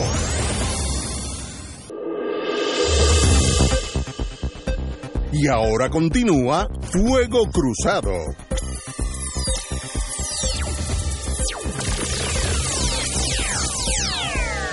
Amigos, amigas, regresamos a lluvias borrascosas. Eh, como dije, repito mi ignorancia. Eh, estamos hablando de página 353, de que se va a dar el plebiscito entre el PSP y el PIB. Esto ocurre entre el 76 y el 80. ¿De qué están hablando? Yo no sé, no entendí. Plebiscito entre el PSP y el PIB. Díganme ustedes. O eh, Fernando, que también bueno, yo usted tuvo. Eh, eso es una manera de hablar, ¿verdad? No, es que fuera legalmente un plebiscito. Ok, es que me perdí. Pero eh, en el, en el, para las elecciones del 76, el PSP ha decidido que va a ser un partido político electoral. O sea, ya el MPI se ha convertido en PSP, va a ir a las elecciones, va a poner candidato a gobernador, va a poner candidato legislativo. Y entonces, o sea, que en efecto se va a confrontar dos partidos electorales independentistas. El PIB. El PIB por un lado y el PSP. Bajo Juan Mari. Bajo Juan Mari. Y el PSP en ese momento, vamos a decirlo así, engordado por todos los que se han ido del PIB en la crisis del 72. Juan, Noel, toda esa gente acaban en el PSP. Por lo tanto, se decía en la época que las elecciones del 76, ah, cuando yo llegué de Estados Unidos, la gente decía, por ejemplo, pues, a mí, yo recuerdo cuando en la universidad me dijeron, y no voy a mencionar su nombre porque está vivo todavía, me dijo, Fernando, llegaste tarde, Rubén se quedó con los brutos. Me acuerdo como ahora. Y era que todos los intelectuales marxistas, o casi todos, se habían ido con el PCP, entonces Rubén se había quedado con quien, con don fulano de Peñuela, con don Perencejo del barrio Borinquen de Cagua, con don Sutano de Caborró, los que habían cogido los palos y aguantado. Entonces, en aquel momento, por lo tanto, se pensaba que el PIB era una estrella que se apagaba, mientras que el PCP era la estrella ascendente. Y por lo tanto había una gran expectativa. ¿Qué pasará más allá de la especulación cuando en las elecciones del 76 tengamos la prueba de fuego que se confronte el PIB electoralmente con el eh, Partido Socialista? Eh, y entonces, en efecto, pues se llevó a cabo. y, pasó lo que pasó, que Rubén sacó 86 mil votos y Juan Mari sacó 10. Y entonces eso ya le cortó las alas al PCP como proyecto electoral y aunque volvieron a comparecer en el 80, fue una comparecencia mutilada. Eh, realmente donde su candidato a gobernador era eh, aquel dirigente obrero, ¿cómo se llamaba? Luis Lausel, que a todas luces era un candidato de agua eh, y que entonces Juan y, Carlos se postulan para Cámara y Senado y a todas luces, por lo menos esa es mi interpretación, a todas luces era, buscando que los populares, eh, diciéndole a su gente, voten por los populares a la gobernación. Por eso pongo a Luis Lausel, que es como no poner a nadie, mientras que a, nosotros, a Cámara y Senado, eh, y, ya eso fue la última incursión porque ahí se quedaron sin la soga y sin la cabra. Ni, ni Luis Lausel sacó votos, como era de esperarse, y Juan y Carlos se quedaron cortos. Estoy seguro que ahí también le robaron votos eh, significativos. Pero, pero, pero el proyecto se quedó, eh, se quedó, se quedó en el aire. Y por eso es que le llaman el plebiscito en, el, en el, lo del 76, porque era donde se iban a contar cabezas entre los dos grupos. Ahí hay un testimonio que yo quiero resaltar porque es quizá la única vez que yo recuerde que públicamente Juan Maribras habla sobre el efecto de la muerte de su hijo, del asesinato de su hijo eh, Chagui, Santiago Mari Pesquera, que ocurre en medio de la campaña de 1976. Y hay un testimonio que yo tengo que admitir, a mí me tocó entrevistar a Rubén Berrios Martínez, tuve cuatro horas con él. Eh, y pues creo que tuvimos una conversación muy franca y muy honesta. Y yo le agradezco la confianza porque me dicen los que saben que pues eh, Rubén no había tenido una experiencia así de, de, sentarse horas con alguien a hablar de su vida como lo hizo con este servidor. Y yo tengo que decir que uno de los testimonios más elocuentes que lo pudimos comprobar es uno de esos testimonios que se comprueban es eh, la reacción de Rubén Berrío en el peor momento de la confrontación del PCP y el PIB al asesinato del hijo de Juan Maribra. Y José, que, que es un investigador acucioso, descubrió una fotografía que hemos incluido en el libro, está en la página 384 del abrazo de Rubén Berrío a Juan Maribraje sí, en el entierro de su, notan... de su hijo y pues yo creo que para el que quiera un testimonio de de cuando dos personas pueden discrepar, pero se respetan y se admiran y se quieren dentro de esas discrepancias, pues eso, esa foto es más que elocuente. Eh, van, a, van a leer a un Rubén Berríos que dista mucho de la caricatura que sus adversarios han hecho de él. Eh, con unas admisiones, con unas admisiones de errores, de equivocaciones, que por lo menos yo no recuerdo que las hubiese hecho públicamente, con un reclamo de eh, también. Y admite sus errores. Y admisión de errores. Y yo creo que es el gran valor de esos testimonios. Que todos en distintos momentos de la historia, pero ya en el, en, en el pase ese de cuenta que uno hace cuando está sereno, pues admiten la, la, los aciertos y los errores de esa etapa sin, sin eh, reconocer, y lo hace el libro y presentamos la evidencia en ese sentido, la injerencia de las agencias de inteligencia, tanto de Puerto Rico como de Estados Unidos, en, en sus esfuerzos de eh, desestabilizar al independentismo. Y por cierto, eh, con respecto a esa relación de Rubén y Juan, eh, que fue una relación muy adversaria políticamente, pero en otro sentido, bueno, tan es así que cuando muere Juan, la familia le pide a Rubén que despide el duelo. Es que, perdón, es que el, el, el calor de, de, de, todo lo que, lo que estaba pasando en ese momento no era nada personal, era todo político. Se nota que en lo personal ellos se, se estimaban y se respetaban, que es lo, que es lo principal. Así que sí, tuvieron sus problemas y eh, hubo algún distanciamiento en, en, algún momento, pero ya se, siempre se notó que ellos eh, tenían respeto entre ellos, ¿no? Se respetaban. Yo no quiero hacer crítica, yo como dije, no, no soy de ese mundo ustedes, pero voy a hacer una crítica o una observación, mujer. Yo apunté, y tengo, ustedes ven las paginitas amarillas en mi, en mi libro, eh, el nombre del distinguido compañero y amigo Noel Colón Martínez como 20 veces a través del libro de ustedes, sé que Noel vive y está muy bien porque hace unos días lo vi caminando por el viejo San Juan eh, y, y, me extrañó que no lo entrevistaran ustedes eh, en este libro porque él estuvo envuelto en toda esta faceta de la Guerra Fría, división entre el PIB, expulsión, eh, la, la, creación de los nuevos movimientos independentistas fuera del PIB. Él fue un protagonista y no aparece mi Mira, crítica a ese libro. No, pues déjame explicar ese, ese renglón un poco. Obviamente, como, como historiadores, pues hubiese sido una irresponsabilidad eh, acometer un trabajo de esta naturaleza sin entrevistar a uno de sus principales protagonistas que está vivo, por lo menos hacer la gestión para hacerlo. Eh, Noel fue entrevistado, eh, se, le, se, se, se, le, entrevistó, eh, la entrevista estaba lista para publicación y por deseo de él, no se incluyó en el libro y por lo menos eh, la decisión nuestra como editores en deferencia a Noel y su deseo pues no se publicó. Pero bueno, eh, no te entendí, perdona que no te A Noel se le entrevistó. Se le entrevistó como si hubiera sido un, sí, un capítulo más se de le este entrevistó libro. como okay. parte del libro preparó. y se preparó bueno. la entrevista, okay. se editó Luego. la entrevista, él tuvo la oportunidad de revisarla y tomó la decisión y nos pidió que la misma no se incluyera y nosotros eh, y en eso pues yo asumo mi, mi, cuota de responsabilidad en deferencia a, a Noel pues decidimos no publicarlo. Bueno, pues si él no desea. Pero había algo allí explosivo que cometió un delito que bueno, no prescribe. yo no, no, yo no, yo no entré. A ver, yo entiendo. Yo no entré en las razones y además los, los tres,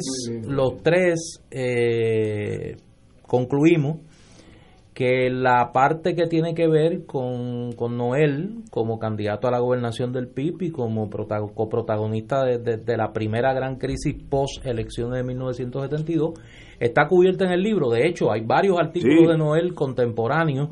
eh, el que provoca todo el, el- el debate inicial, que es un artículo de la revista Avance, y hay amplia documentación sobre ese sobre ese proceso. Claro, yo tengo que decir en el plano personal que lamento mucho la decisión que él tomó, pero la respeto, pero mi primera lealtad es a la historia y por eso ahí están los documentos y ahí está el relato. Bueno, así que mi- mis apuntes no estaban totalmente errados.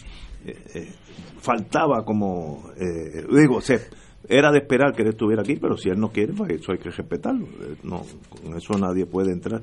Bueno, sobre, sobre la cuestión de la, de la presencia de Noel Colón Martínez, aunque no pudimos utilizar su entrevista, sí aparece en la portada del libro. Y quiero hablar un momento de la portada porque es algo bien diferente.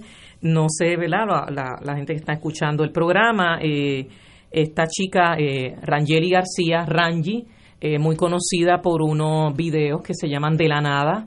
Eh, la pueden conseguir en, en YouTube de la Nada PR, en Instagram, en, Facebook. Y ella se ha dedicado a hacer eh, videos eh, donde critica la política del país.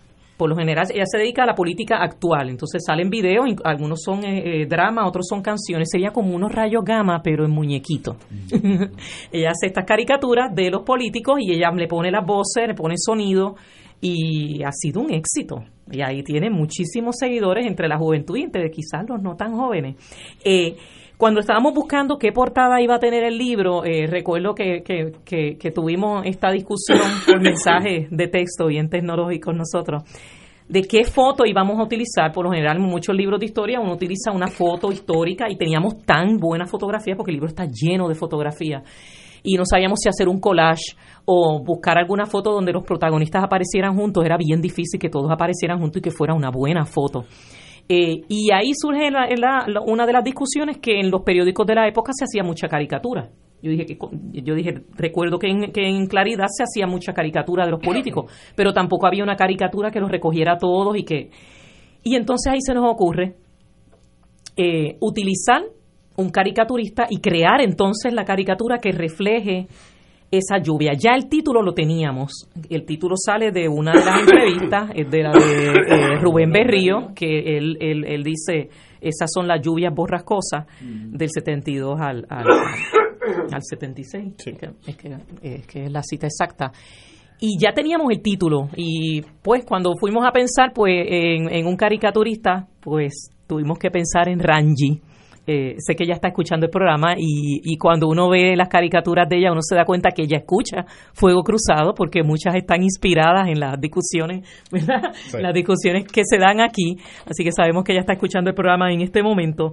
Y cuando le pedimos y nos reunimos con ella por primera vez, es, es impresionante. Yo sabía que ya de por sí que es una, una mujer muy talentosa, pero eso fue hablando con ella y ella con un, ¿cómo le llaman? Un iPad, un, y ella empieza a dibujar, empieza a hacer un, un- un boceto de lo que nosotros le íbamos diciendo. Queremos estas cinco personas, se le enviaron. eh, eh, ese día José no eh, estaba trabajando, pero nos envió una fotografía de las que se iban a utilizar en el libro y ella mirando la fotografía, ella hizo un boceto. ¿Qué es y la portada? que es lo que es la portada del libro. Es una, una caricatura mandada a hacer y está creada con las imágenes que tenían eh, esos protagonistas en los años 70. Así que van a ver a un Rubén Berrío bien flaquito, bien jovencito, con su pelo largo. Van a ver un Juan Maribraz con no tantas canitas, eh, a un Noé Coro Martínez sin cana, este, eh, a un Luis Ángel Torres y a un Carlos Gallizá planchadito y bien peinado, como Eso- siempre. Eso nunca lo cambió. Sí, sí, ella incluso pone una ropa de la época, o sea, este, eh, eh, me encanta Carlos Gallizá con, con la con la solapa de la camisa, así bien de los años 70, y adentro, de la- cuando uno mira la fotografía, eh, es genial la manera en que ella captura, ¿verdad?, la imagen de cada uno, y cómo ellos están luchando por lo mismo, que es, ¿verdad?, por Puerto Rico, que está representado en un paraguas gigante, que es la bandera. La, la portada nada más ya, ya es este eh, eh, un regalo eh, maravilloso y fue un placer y fue una dicha poder trabajar con ella. así que quienes no la conozcan la pueden buscar pues, como Rat Rangi, creo que en Instagram, en, en, en Twitter y la pueden buscar en YouTube bajo De la Nada PR y van a ver las caricaturas. Tiene caricaturas de Rubén Berrío hoy en día. Así esa diferencia. Vamos a una pausa, amigos. Fuego Cruzado está contigo en todo Puerto Rico.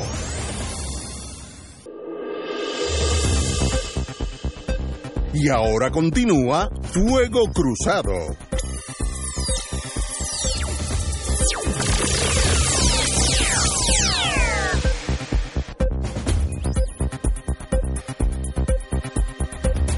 Regresamos, amigos y amigos. Estamos analizando lluvias borrascosas, el libro de esa guerra fría en los, movimientos independentistas.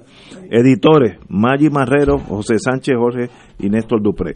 En la capítulo 3 de Carlos Gallizá, como yo quiero tanto a Carlos, eh, por su espontaneidad, están hablando, cito, entonces, al venir la cosa del PSP, cambio del MPI al PSP, cito a Cali, Galliza. Eso fue un disparate. Está hablando del mismo.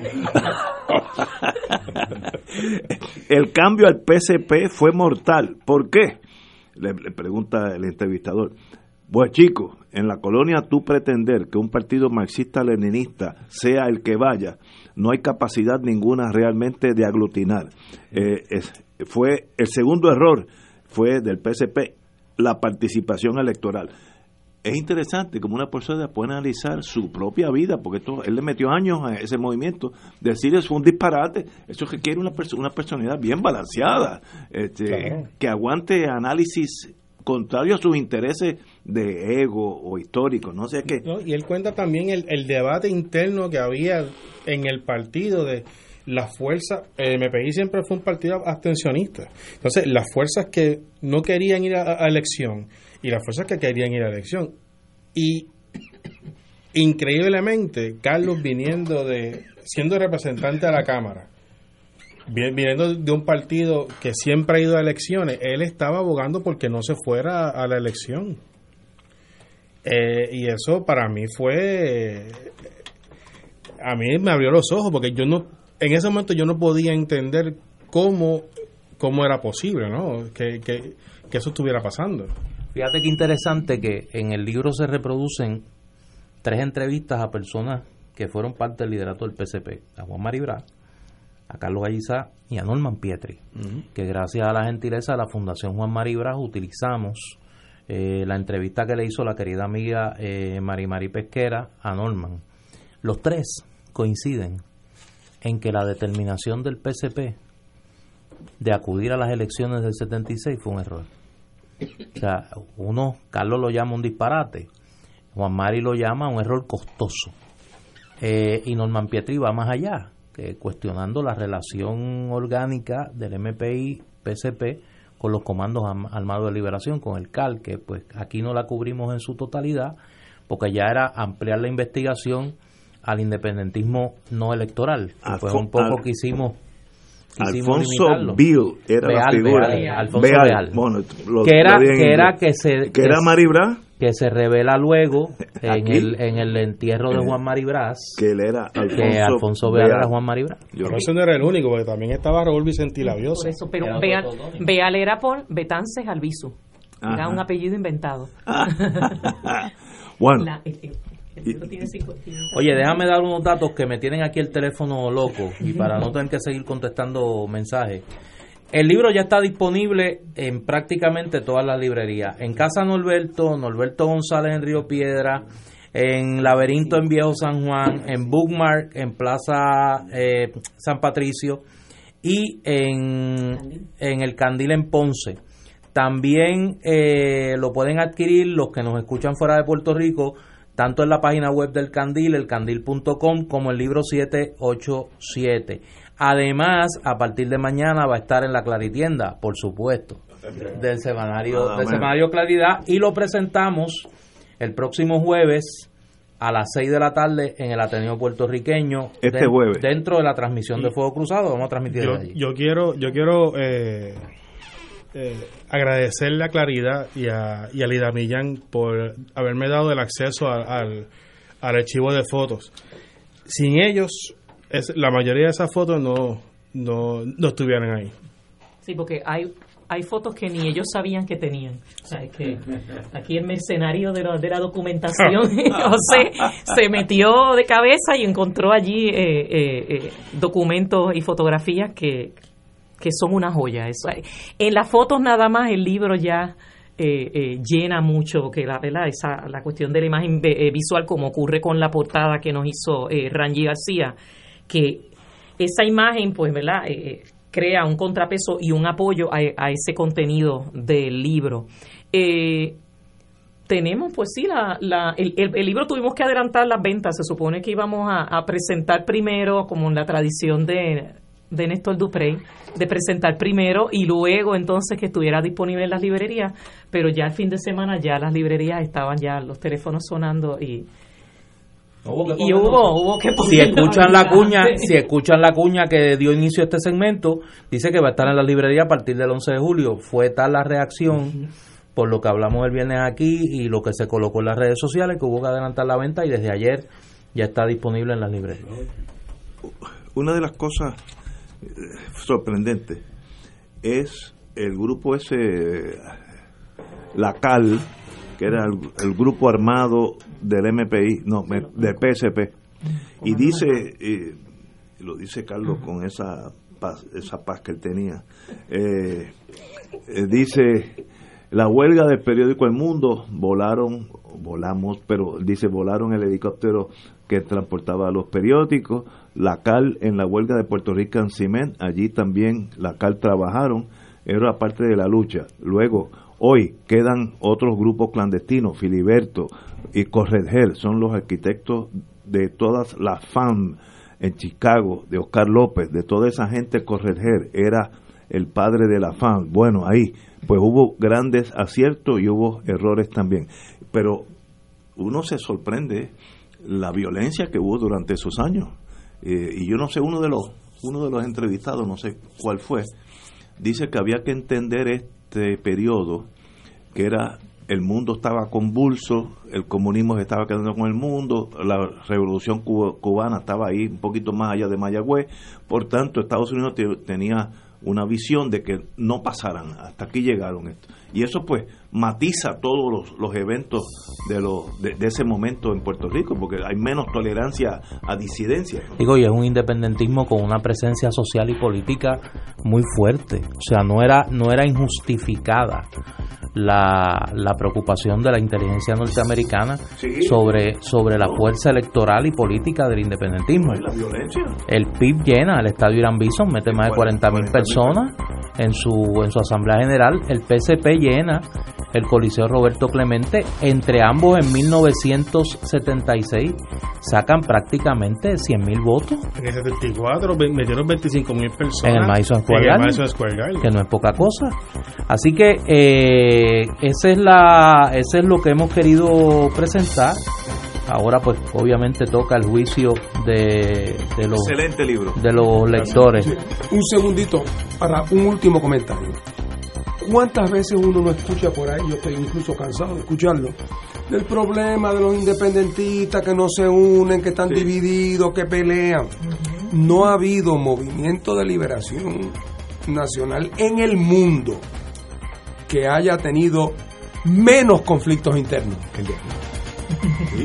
Bueno, los palestinos se dan a tiros uno con otro, a tiros. Yo presencié el asesinato de Sartawi en Lisboa. Eh, yo lo presencié y lo mataron los otros palestinos. O sea, en todos sitios las luchas, no nos metamos en El Salvador y la, o sea, en todos lados, aquí, eh, la relación, hombre, claro que hubo conflictividad política y hubo los chismes que son típicos de esos encuentros eh, y las diferencias, pero en el fondo No hubo asesinato. una gran, un gran sentido de solidaridad que en todos los momentos donde esa solidaridad tuvo que prevalecer, prevaleció. Eh, así es que en ese sentido los puertorriqueños hemos sido afortunados que dentro de que se escenificaron aquí muchas de las discrepancias ideológicas que se, se dieron en otras partes del mundo, en otros escenarios, en el fondo aquí la relación siempre fue fraternal. Señores, tenemos que irnos, así que será hasta mañana martes.